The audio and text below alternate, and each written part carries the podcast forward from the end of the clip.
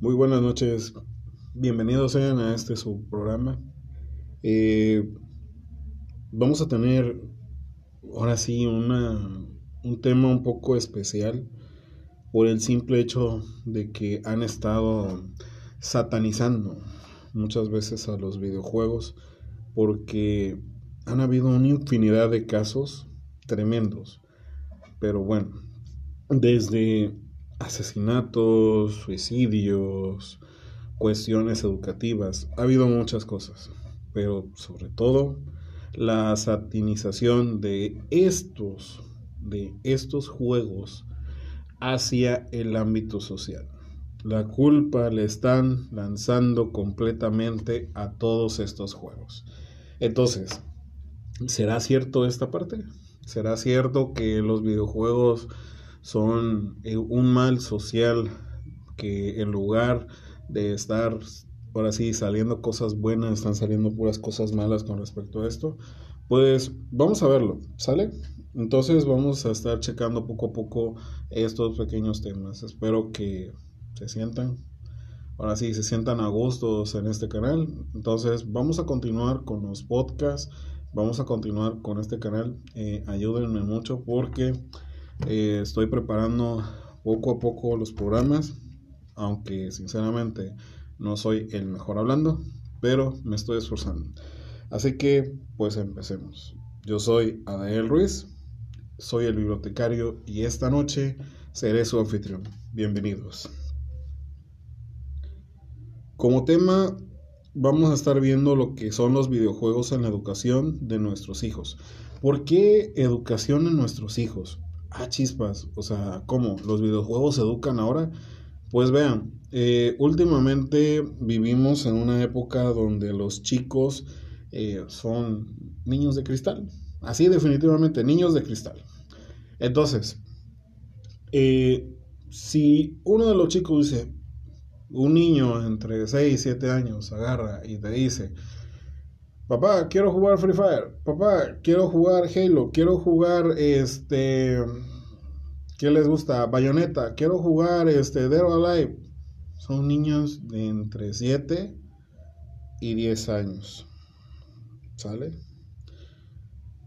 Los padres simplemente lo que hacen es garrafalmente comprarlo y se lo dan al hijo. No, es que es el juego del momento Free Fire y todos lo están jugando y yo tengo que jugarlo porque es lo mejor que hay. No lo niego. Su sistema de mercadotecnia puede ser que sea el mejor y pues sea uno de los más jugados. Es posible. Yo no vengo aquí eh, sin, sin saber qué son los juegos.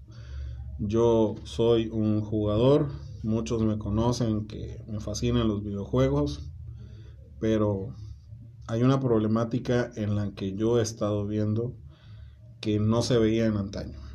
Miren, para los padres de familia hay algo que se les llama PEGI. Manejamos varios PEGIs. 3, 7, 12, 16 y 18. Antes venían con códigos, ya sea E, que es para everyone, que es para todos. Teen, que era para jóvenes, jóvenes adultos.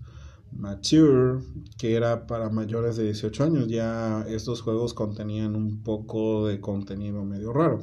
Entonces, todo esto es como si fuera una película, un libro.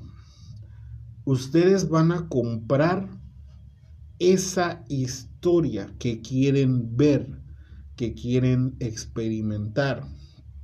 Obviamente, libros como El Marqués de Sade no les va a gustar a los niños porque está orientado para personas ahora sí mayores. Entonces, lo mismo pasa con películas. A lo mejor sexo, pudor y lágrimas, un niño se va a quedar y, ¿y eso qué? O sea, no le entiendo, no me gusta.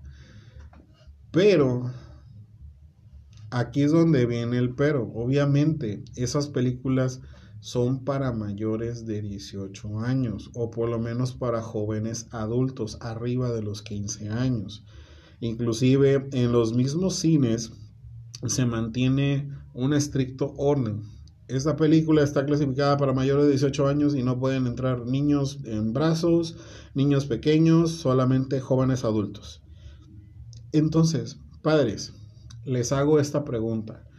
Sabiendo que existe un reglamento para uso, ¿por qué siguen dándole esos juegos a los chicos?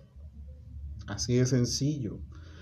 Es que el juego de Grand Theft Auto agarra y produjo una matanza este, en Nueva York y no sé qué cosas.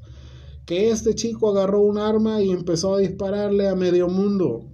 A ver, padres, les explico el pegue. 3, 7, 12, 16 y 18. Así de sencillo. 3, 7, 12, 16 y 18. ¿A qué se refiere? Los juegos que tienen un cuadro blanco con el número 3 quiere decir que son para niños de 3 años en adelante. El de 7 para 7 en adelante. El de 12, 16 para gente de esas edades hacia arriba. Sale. Entonces, ahora, los de 18 es para chicos de 18 años en adelante. Díganme ustedes, padres de familia, y no es regaño, pero aún así es muy preocupante lo que está ocurriendo en nuestra sociedad. Yo como padre de familia le daría una revista pornográfica a mi niño de 7 a 10 años. No, pues yo digo, a lo mejor son gente muy abierta y le está dando ese tipo de revistas a ese tipo de niños, ¿no? Pero pues, ojo, les recuerdo que nosotros como padres de familia, los valores son los que nosotros grabamos en nuestros hijos. Eso es muy importante. Los valores se aprenden en casa, pero la, ahora sí, la educación y la formación estudiantil en las escuelas.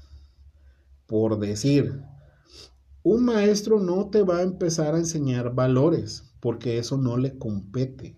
Al maestro nada más le compete enseñarte historia, filosofía, matemáticas, geografía y todas las materias de tronco común que esténse impartiendo en ese lugar o en esa escuela. ¿Sale?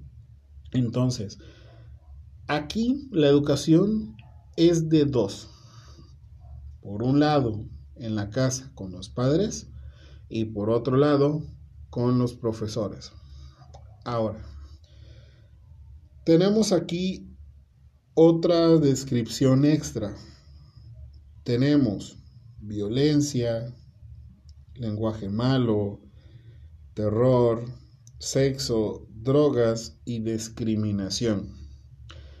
Ahora, si ustedes ven, volteen la caja de su juego, de cualquier juego que ustedes tengan, de, Nintendo Switch, de Xbox One, de PlayStation 5, de lo que ustedes tengan Ustedes agarran, voltean la caja y abajito les va a decir Pay 18 para arriba, este juego contiene lenguaje malo, ahora sí, terror, sexo, drogas y lo que sea. Entonces ya ustedes como padres dirán, ah, bueno, ok, ya no es correcto para ti, a menos que el juego te sientes tú como padre a jugarlo con él y enseñarle los valores donde empieza y donde termina la fantasía del juego. Porque hay muchos chicos que aprenden los malos modales de los juegos. Tengo un chico de primaria, de sexto de primaria, que le gusta jugar mucho, mucho lo que es Grand Theft Auto. Y me dice, profe, dice, es que, es que Grand Theft Auto me, me enseña, me da toda la adrenalina posible. O sea, es que esa adrenalina de asaltar los bancos es que es enorme. No estoy diciendo que este chico se vaya a volver un asaltante de bancos en un futuro, pero no sabe y no coordina lo que él está diciendo. Él está agarrando y está mencionando que eso es emocionante, que eso es lo mejor que le esté pasando.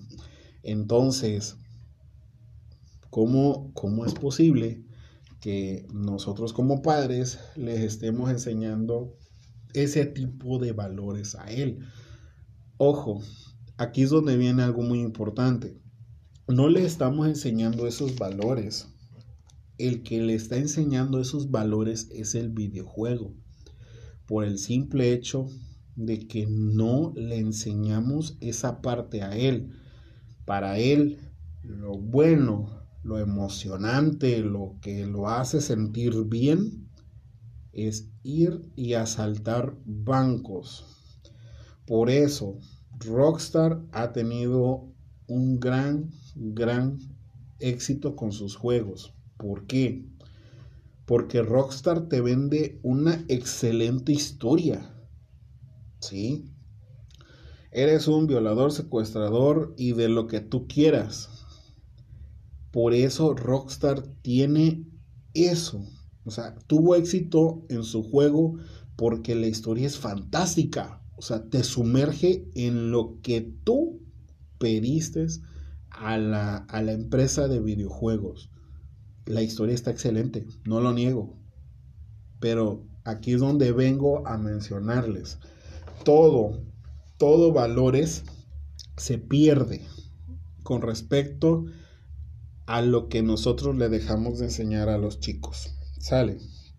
Entonces, les vuelvo a decir, el papel del padre en la educación es enseñarle los valores a los chicos. A ver, hijo, esto es bueno, esto es malo. Te tienes que comportar así en la escuela.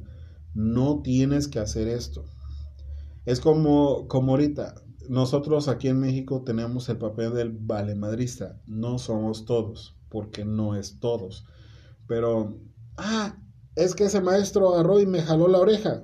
Ah, pues mándalo, a su Mauser. O sea, no. ¿Por qué te jaló la oreja? Ah, no, es que agarré y le pegó a un chico. O es que agarré y le quité la comida a uno de los chicos. En lugar de haber un castigo o haber una sanción hacia este chico, pues hay una felicitación. Tenemos niños, porque a mí me ha tocado. Eh, esto pasó hace algún, tiempo y de hecho es, no es, es parte del tema de lo que es la educación. Pero eh, agarraron y uno de nuestros gatitos eh, lo golpearon y le reventaron el ojo. Este pequeño gato, pues, o sea, definitivamente no, no era agresivo, él era lo que era muy cariñoso con las personas, o sea, toda persona que se acercara a la casa, se le restregaba, le empezaba a jugar con ellos, pero estos chicos agarraron y le pegaron. Así de sencillo. Y luego todavía, y estoy hablando de chicos de sexto de primaria, 11 años cuando mucho. Van por la calle y luego nos gritan, este, hey, aquí va el que golpeó a su gato. O sea, como burla, como si fuera algo que, ah, estuvo chingón.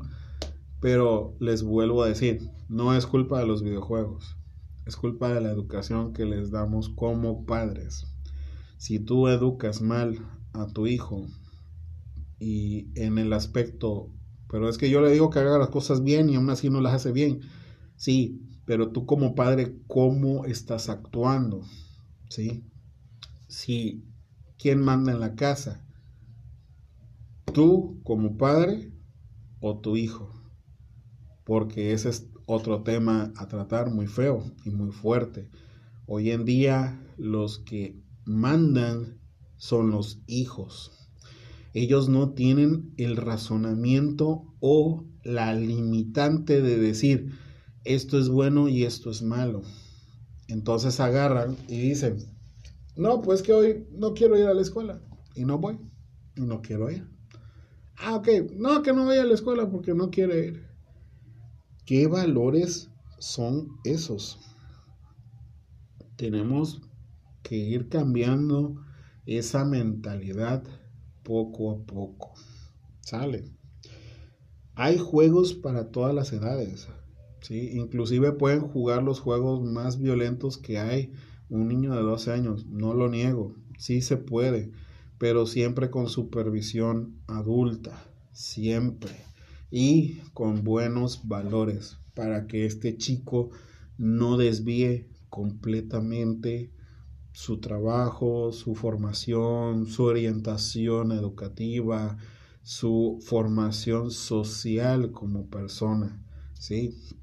Porque hay una infinidad de problemas más adelante y nos las hemos estado topando eh, muchas veces con chicos que llegan cuarto, tercero, cuarto, quinto de primaria y no saben leer ni escribir. No es un programa para atacar a los padres, pero ya como padres tenemos que ponernos las pilas. Tenemos muchos problemas en México en la educación por la falta de valores. Muchos chicos que simplemente dejan de estudiar porque no quieren estudiar y el padre lo único que hace es aplaudirles. Sí. o sea, se refugian mucho en los videojuegos, pero yo me acuerdo que antes el refugiarte en los videojuegos era coger un diccionario español-inglés y ponerte a estudiar. Ponerte a traducir lo que te decía el juego para poder entenderle y pasar las cosas. Simplemente ahorita chicos que no saben leer ni escribir están jugando y no saben ni qué onda. Igual están jugando Free Fire, pero nunca saben por qué se, se habilitó la, la, expansión Cobra. O sea, no saben el, el trasfondo de. Simplemente lo juegan por jugar y no empiezan a investigar por las mismas opciones que se le da a la familia. O sea, encierran, se encierran en un punto donde, ah, mamá y papá me, va a dar, me van a dar las cosas, así que no importa. Sale. Entonces, hay varios. Tenemos el Candy Crush, el Among, el Mario Bros, Tetris, FIFA. Hay muchos juegos que pueden estar checando los pequeños de la casa, ¿sí? Entonces, o sea, no, no coincido por qué le compras un PlayStation 5 a una persona de un niño de 6 años. O sea, definitivamente hay muy pocos juegos para, para, para estos pequeños, ¿no? Eh, pero hay, hay otras cuestiones que me gustaría ir tratando poco a poco a lo largo del programa. Entonces, quiero, quiero que tomemos en cuenta esto de la generación de cristal por el simple hecho de que hoy en día ya los chicos eh, no se les puede tratar, no se les puede corregir en el aspecto de que pues una, un golpe, un zape, una regañada, un jalón de orejas. No, es que vas a traumar a mi hijo. O sea, ¿Cómo, han estado educando a sus hijos? ¿Por qué hay más niños que hacen bullying? Porque no tienen un control, no tienen un freno para poder estar haciendo lo que deberían de hacer como personas. No tienen un fin, ya, así de plano. Entonces, ¿cómo logramos este fin? entregándole los valores genéricos a nuestros hijos. Por favor, les vuelvo a repetir, yo sé que no soy el terapeuta más grande del mundo, pero sí como padres hay que ponernos las pilas, porque este tema puede llevarnos horas, horas y horas y horas, pero tenemos que ver esa problemática. Ya, por favor, estos chicos que no saben leer y escribir, por favor, tenemos que en lugar de ir hacia atrás en alfabetización, estamos yendo, o sea, en declive. Hay más analfabetas hoy en día que en la época de la República, en la época de la Revolución, en la época de la conquista. Estamos regresando a, números rojos otra vez. Y para el año 2021 que estamos, es imposible creer esa parte. Por lo pronto, vamos a dejar esta parte por aquí y voy a continuar con el siguiente tema, que pues para el siguiente podcast va a ser la era digital. Entonces, este es un pequeño podcast así, espero que dejen sus comentarios, qué piensan sobre este tema, si están de acuerdo, si estoy mal, comenten porfa. Entonces, pues yo los dejo. Pasen muy buena noche y estamos en contacto. Bye.